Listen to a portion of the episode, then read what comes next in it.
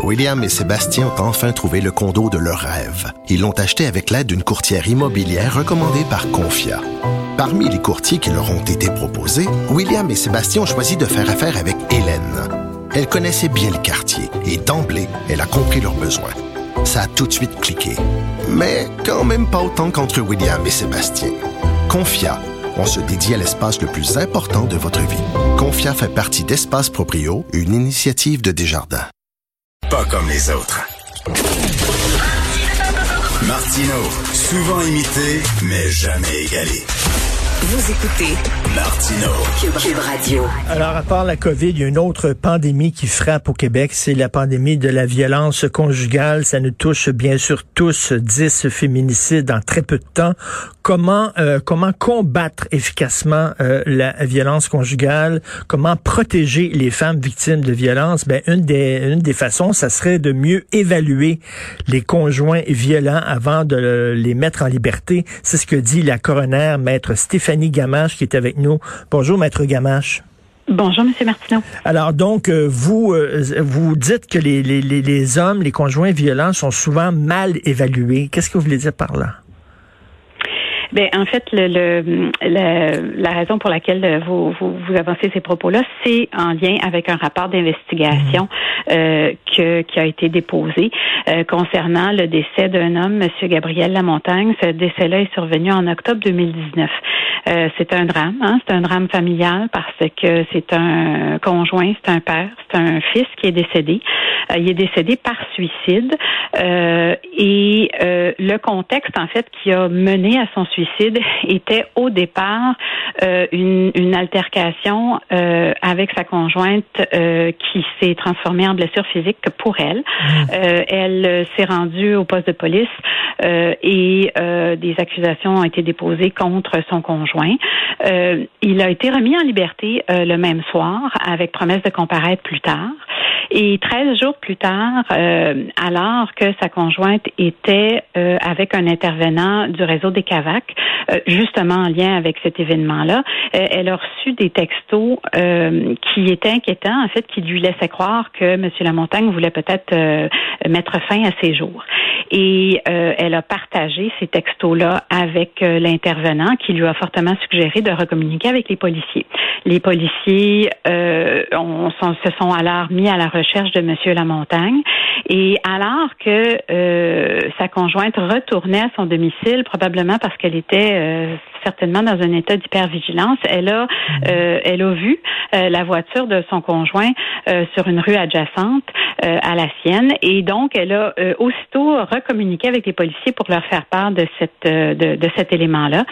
les policiers lui ont dit de ne pas entrer chez elle, et ils ont érigé un périmètre de sécurité. Ils sont finalement entrés au domicile et ils ont retrouvé Monsieur euh, Lamontagne blessé grièvement par arme à feu. Euh, et son décès a été constaté euh, quelques jours plus tard euh, en milieu hospitalier. Mais ça, ça, aurait pu être pire à la limite, c'est-à-dire il aurait pu tuer sa conjointe et après ça mettre fin à ses jours. Ben, c'est certain que c'est une question qui demeure sans réponse, mmh. mais effectivement, c'est un élément central et, euh, et il faut se la poser cette question-là. Alors, euh, les policiers, quand ils interviennent, euh, ils ont euh, une, une, une, directive d'application en matière de violence conjugale. Et je vous dirais que dans ce cas-ci, en fait, au niveau des ressources pour la conjointe, il y avait un filet de sécurité qui s'était qui s'était dressé autour d'elle. justement, là, le, le, le, jour de l'événement, elle était avec des gens du, du, réseau des CAVAC. Maintenant, pour ce qui est de Monsieur Lamontagne, la directive fait référence à certaines ressources pour conjoints violents, mais les policiers impliqués m'ont dit qu'ils ne faisaient pas toujours euh, référence à cette euh, à cette ressource-là, euh, où il référait pas systématiquement les conjoints à cette ressource-là.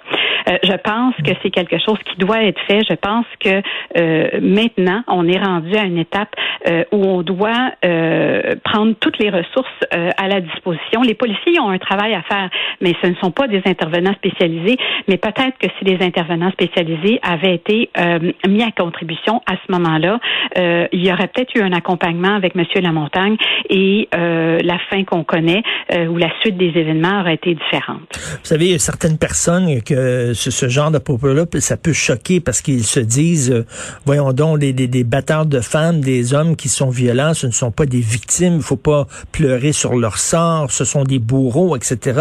Mais moi, je dis toujours, si on veut vraiment régler ce problème-là, mais en tout cas, on peut pas le régler à tout prix, mais si on veut euh, vraiment diminuer le nombre d'événements comme ça, il faut prendre le, problème en amont et, et, accompagner et soigner ces hommes-là qui ont des problèmes de violence. On dit pas que ce sont des pauvres victimes, mais il faut aussi, euh, il faut aussi agir sur ces gens-là. Là.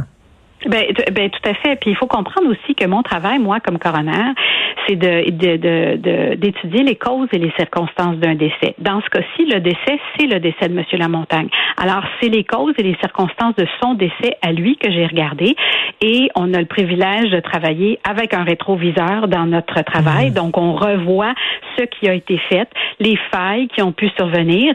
Et euh, dans certaines circonstances, si on peut faire des recommandations euh, qui peuvent prévenir un décès comme celui-ci, ben on, on a l'occasion de les faire et on doit les faire.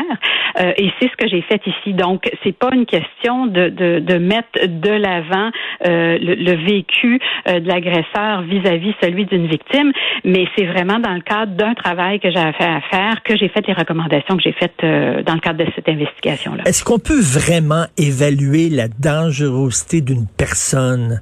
Il y a des gens qui peuvent se poser cette question-là et des fois, je me la pose. Est-ce que, bon, il y a une personne de, devant moi, c'est moi, mettons, je suis un psy, je, dois, je dois, euh, je dois évaluer si cette personne-là représente un danger pour les autres ou pour elle-même? Euh, cette personne-là peut me mentir, peut cacher, euh, peut dire non, non, non, tout va bien. Est-ce que je peux, on peut vraiment évaluer la dangerosité d'une personne? Mais c'est certain que si on parle du risque suicidaire, c'est une tâche qui est très difficile. Euh, c'est potentiellement incertain parce que justement, euh, les professionnels de la santé, ils n'ont pas des moyens objectifs comme une prise de sang, par exemple, pour mmh. euh, pour évaluer ce que quelqu'un peut leur dire. Euh, dans le contexte d'un de, dossier de violence conjugale, euh, au départ, les policiers qui, qui qui sont appelés sur les lieux, euh, ils ont un outil euh, qui a été élaboré qui s'appelle l'aide-mémoire prévenir l'homicide de la conjointe. Maintenant, euh, cette aide-mémoire-là est basée sur certains éléments qui doivent valider.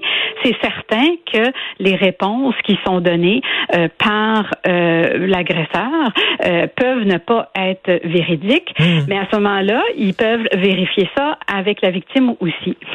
Ici, euh, il y a eu un élément manquant parce que il y a un élément important qui a été validé auprès de l'agresseur, qui était la possession d'armes à feu, euh, mais ça n'a pas été validé auprès de la victime. Et d'où l'importance euh, de, de l'autre recommandation que je fais, euh, soit euh, de vraiment l'implantation systématique et efficace euh, du système d'évaluation des conjoints violents à la mise à la remise en liberté pour justement peut-être parer à des à des à des manquements qui qui, qui ont été faits auparavant. Parce qu'on vit dans une société de droit, hein, on ne peut, on peut pas garder quelqu'un contre son gré, j'imagine, euh, euh sous prétexte de le protéger contre. oui, c'est certain que la, la, la, la présomption d'innocence existe. Mais je vous dirais que je vous dirais qu'on est rendu là à une étape, on, on est rendu à une étape où euh, la violence conjugale, euh, en fait, il, il, faut la traiter. Euh, il faut pas la traiter comme on pourrait traiter un, un, un code de, de, de, de, fraude ou de recel. Là. On parle d'une situation excessivement euh, complexe. Mhm. Euh, et c'est pour ça que je pense que tous les acteurs ensemble doivent vraiment se mettre ensemble pour euh, trouver des moyens efficaces pour développer euh, tous les outils à, à, leur portée parce que ce, qui est remarqué euh, dans tous les dossiers de violence conjugale, c'est qu'il y a quand même des facteurs de risque. Évidemment, ce sont des gens comme moi, les coronaires, qui les regardent par après, mais si on est capable de les identifier, ben, au moins on va pouvoir euh, avoir une meilleure gestion des Il y a le sénateur euh, Pierre-Hugues Boisvenu qui dit qu'on devrait leur mettre un bracelet électronique lorsqu'on les remet en liberté en attente de leur procès, par exemple, et euh, qu'on devrait les obliger à suivre une thérapie. Est-ce que ce serait des outils intéressants à utiliser, ça? Et, écoutez, je, moi, je, je me suis pas rendue euh, aussi loin que mhm. ça dans mon investigation parce que ce qu'il faut comprendre, comme j'ai dit tout à l'heure, c'est que la recommandation euh, ou les recommandations que je peux faire doivent être en lien avec le décès.